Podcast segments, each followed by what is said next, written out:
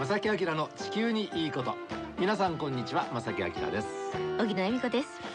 えさて今日は6月の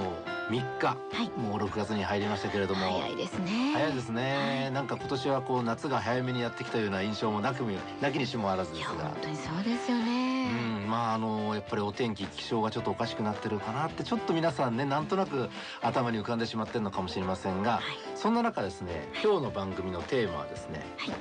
なんと生物多様性。なんかあの漢字はわかるんですけれども、はい。難しい言葉ですね。難しい言葉ですね、はい。今日もですね、はい。素敵なゲストをお招きしてますので分かりやすく解説していただきたいと思います。この番組は公益財団法人兵庫環境創造協会と近畿地区のイオンリテール株式会社の提供でお送りします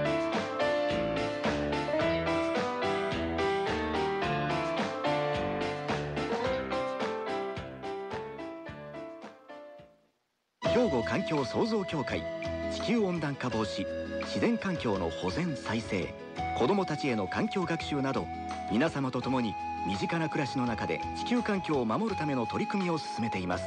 人と自然が共に生きる21世紀の豊かな環境づくりを兵庫環境創造協会。えさて今日も素敵なゲストにお越しいただいています。ご紹介荻野さんお願いします。はい本日のお客様は兵庫県立大学の准教授でいらっしゃってまた兵庫県立人と自然の博物館主任研究員でいらっしゃいます橋本義明さんです。こんにちは、はい、こんにちは。よろしくお願いします。肩書きすごいんですけど。ますすごいんですねでもね なかなかラジオではね皆さんにおおね 見ていただくわけにいかないんですけど、ええ非常にいいあのねキャラクターで。の。あ、ありがとうございます。本当にねなんかあのねアニメに出てきそうななんすいません。でも聞いてもねあの、ええ何聞いても教えてくれそうな、ね、優しいお兄さんって感じの、はいありがとうございます橋本さんなんですが。よろしくお願いしますさて今日のテーマはですね生物多様性ということなんですが、はいその前にその橋本先生がね普段どういう研究をされているのか、はいその話からぜひお願いします、あの、私はですね、吹けば飛ぶような小さな昆虫のアリの研究者をやってます。アリを研究されはいてる、は。まあ、ただあの、えっ、と、日本に例えばアリは北海道からあの沖縄まで300種ぐらい。まあ、はいそんだけでも結構ね、皆さん実は黒い。アリと赤いしかいないと思われてると思いますあと大きさぐらいですねそうではい、はい。だからね。5種類ぐらいしかそうなんですよ。うん。でボルネオの例えば熱帯雨林で僕一本の木にどれだけのアリが住んでるかっていうのを、えー木を丸々訓示をして調べたことがあるんですけど、そうすると一本の木から少なくとも160種ぐらい。多いと270ぐらい一本の木から種類が落ちてくるんです。だからほぼ一本の木であの熱帯ではですねあの日本のと同じ種数のアリが暮らしているという。へえそうなんですか、はびっくり。そうですね。で そのなんでまたアリを？あ テーマに。僕僕はねあの、えー鉄腕アトム世代なんですよ。で子供の小学校の時のあの作文卒業論文作文に「お茶の水博士になりたい」って書いてロボットの博士になりたかったんですが、はい。物理と数学が苦手だったので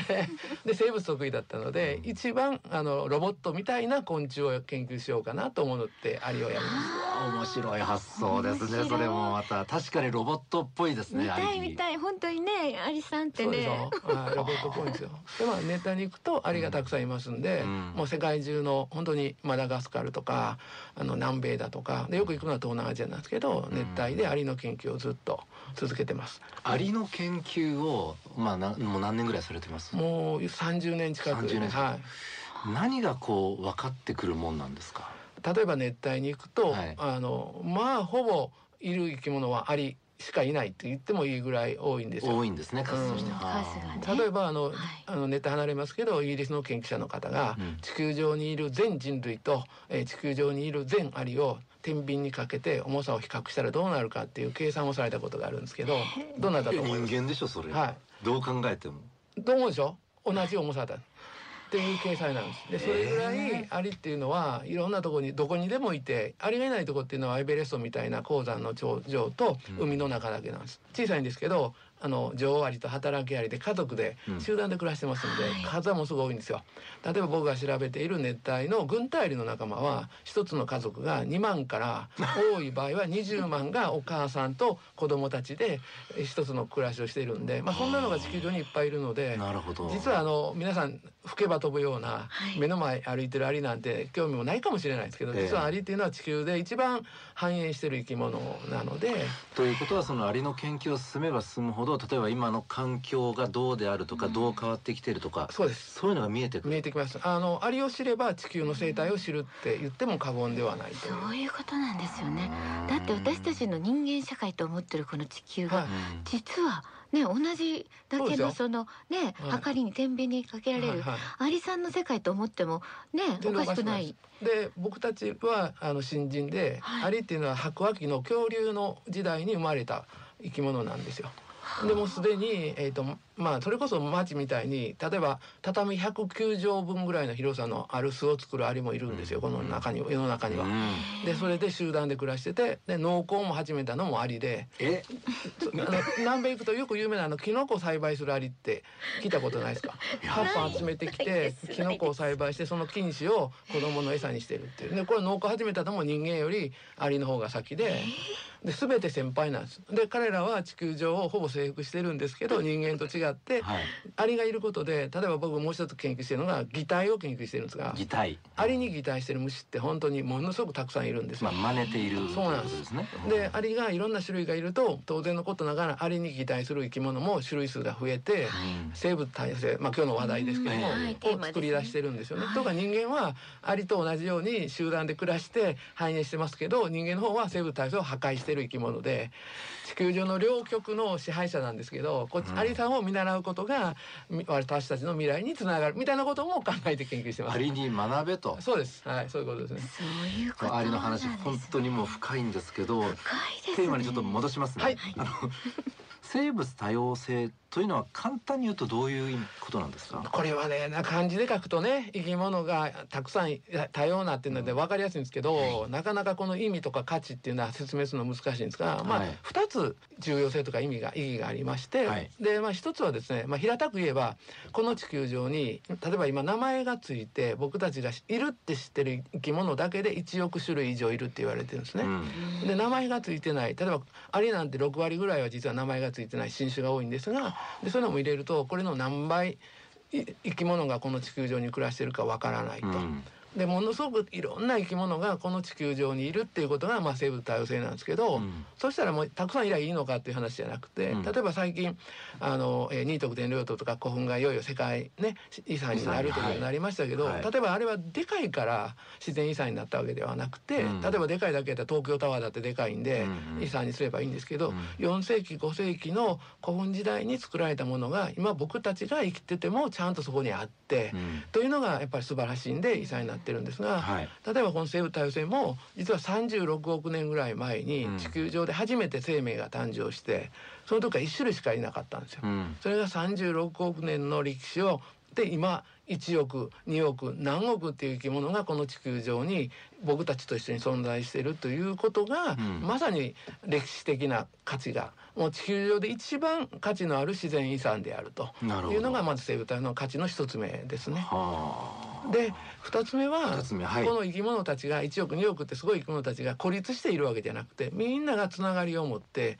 ネットワークを作ってまあいわば地球を生き物たちが覆っているみたいなイメージですよね。うんうんでその中でいろんな生き物たちが例えば物を分解してくれたり物を作ってくれたりでまだそれをどっかに運んでくれたりというつながりの中で、例えば僕たちがあの呼吸してますけど、はい。この酸素を作ってくれてるのは植物。光合成ですね、はい、それから例えば山を崩れないようにしてで水がちゃんときれいに流れて微生物がそういうことを分解してくれたりしてて本当にこうこの地球上の1億2億って生き物たちが互いに結び合って助け合ってこの生物圏みたいなものを作っててそこから僕たちは、まあ、無料でねサービスを得ていると、うん。それを維持してるのも生物多様性なんで、まあ、この2つの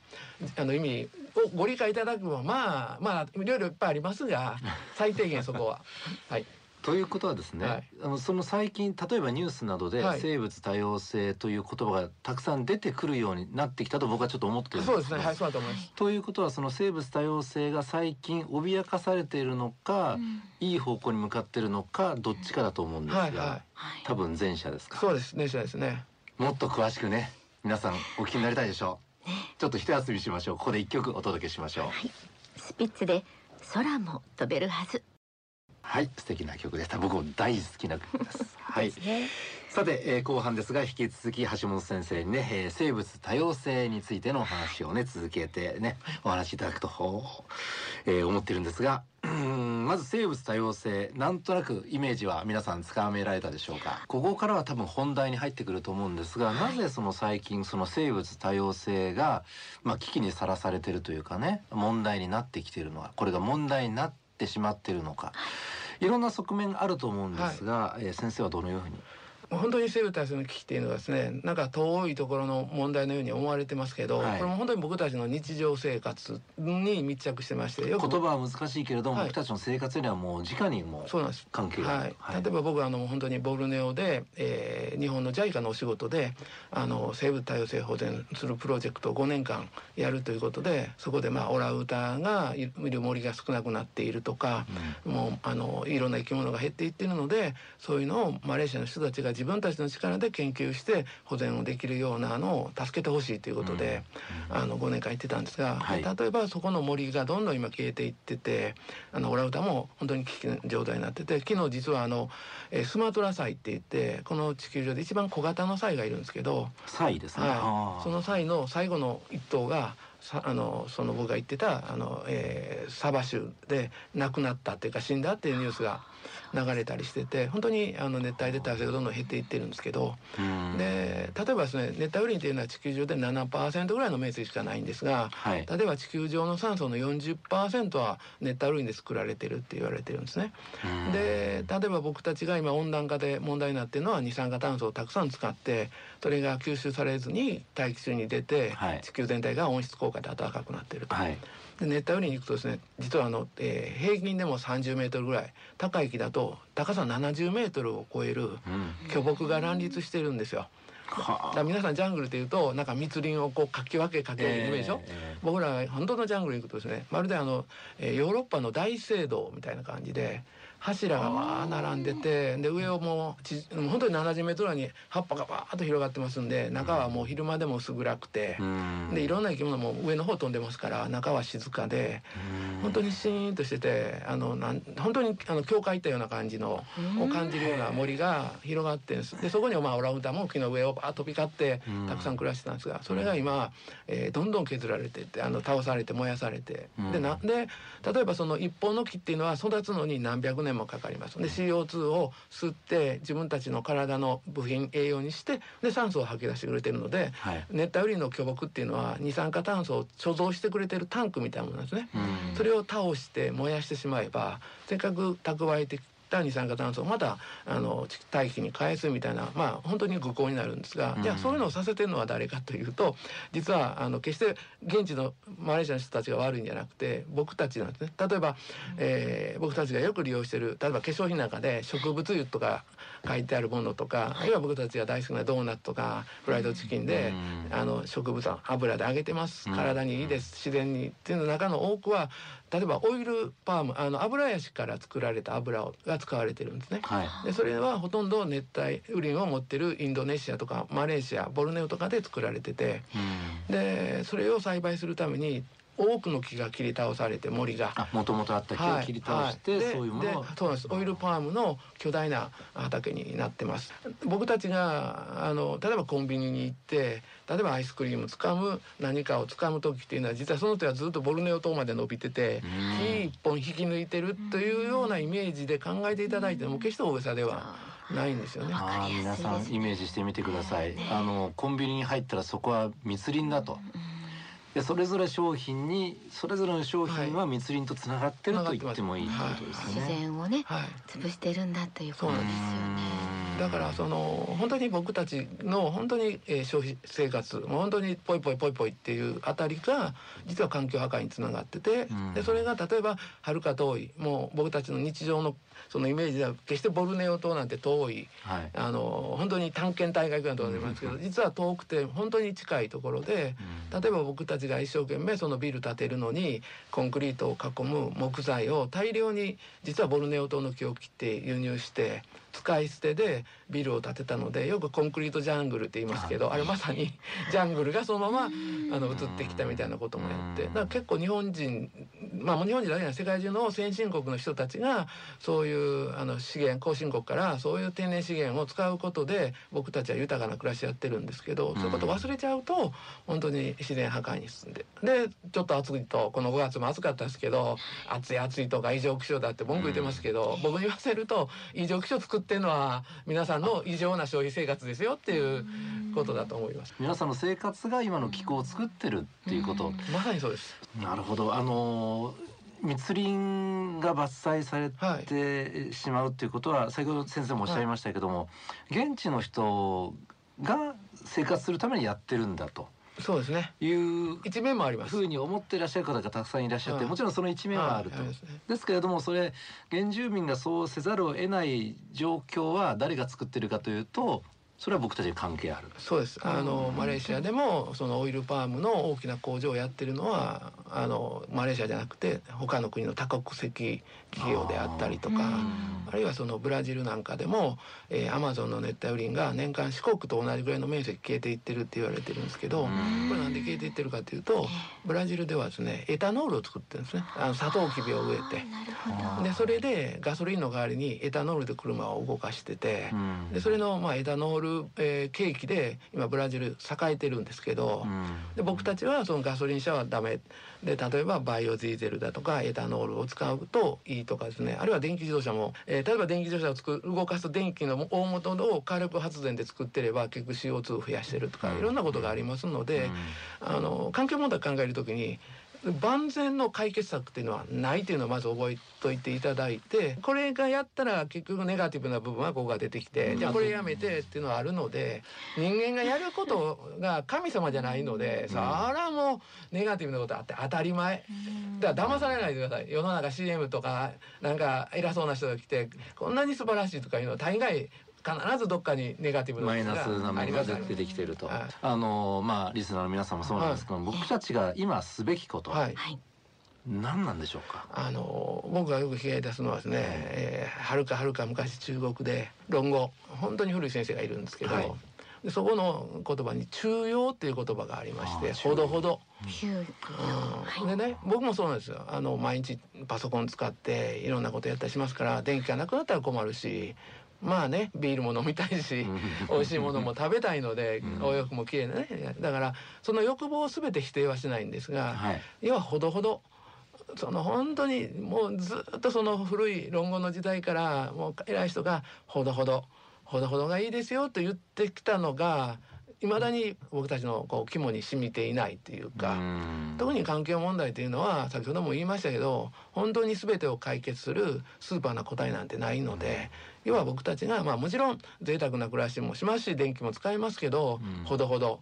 要は中央の暮らしを心がけて人々が少しずつそれすれば全体としてはですね地球にかける負荷が減ってでも言いましたけどこれ以上生物多様性を減らさないようにすれば、地球というのは本来あの僕たちが生み出すような負荷をある程度は飲み込んであの改善してくれるっていう力を持ってるんで、はい、僕たちが中央を守りつつで僕たちの、まあ、ある意味で暮らしが実は生物多様性に直接つながっててそこでも重要な暮らしをしてればこれ以上生物の多様性の破壊は止められてでさらにそれを復元戻すような努力をしていけば、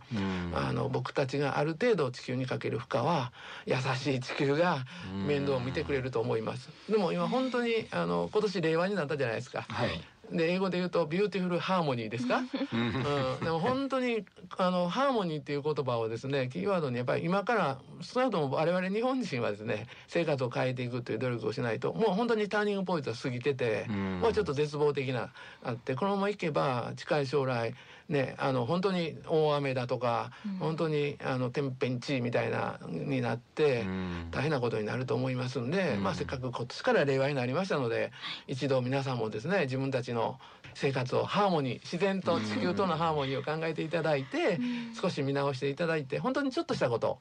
をするだけでうん。地球におが大きく変わりますしでもちろんそれは人一人じゃなくて、えー企業さんであるとか、うん。行政であるとかいろんな人がタッグを組んででそういうことが価値があるということをやっぱり皆さん認識していただける社会を作っていかないといけないんで、うん。そういう意味では皆さんみたいにマスコミの方々の発言力がでかいのでそうですよぜひねそう思そういう社会をねそういう方向に持っていっていただけないと、もう間に合わないと思います。はいちょっと声を大にしてこの番組お願いします。伝えないとダメですそうでねすね。番組のタイトルが地球にいいことですから。そうそうですよ。正木さん、ね。正木さんのこの番組をちょっとね、はい。本当に、あのしっかりとやっていかないとって今思いました。そうですね。確かにこう連年号が変わったので考えを少し改める少しでいいのでそれをやるタイミングかもしれないですね、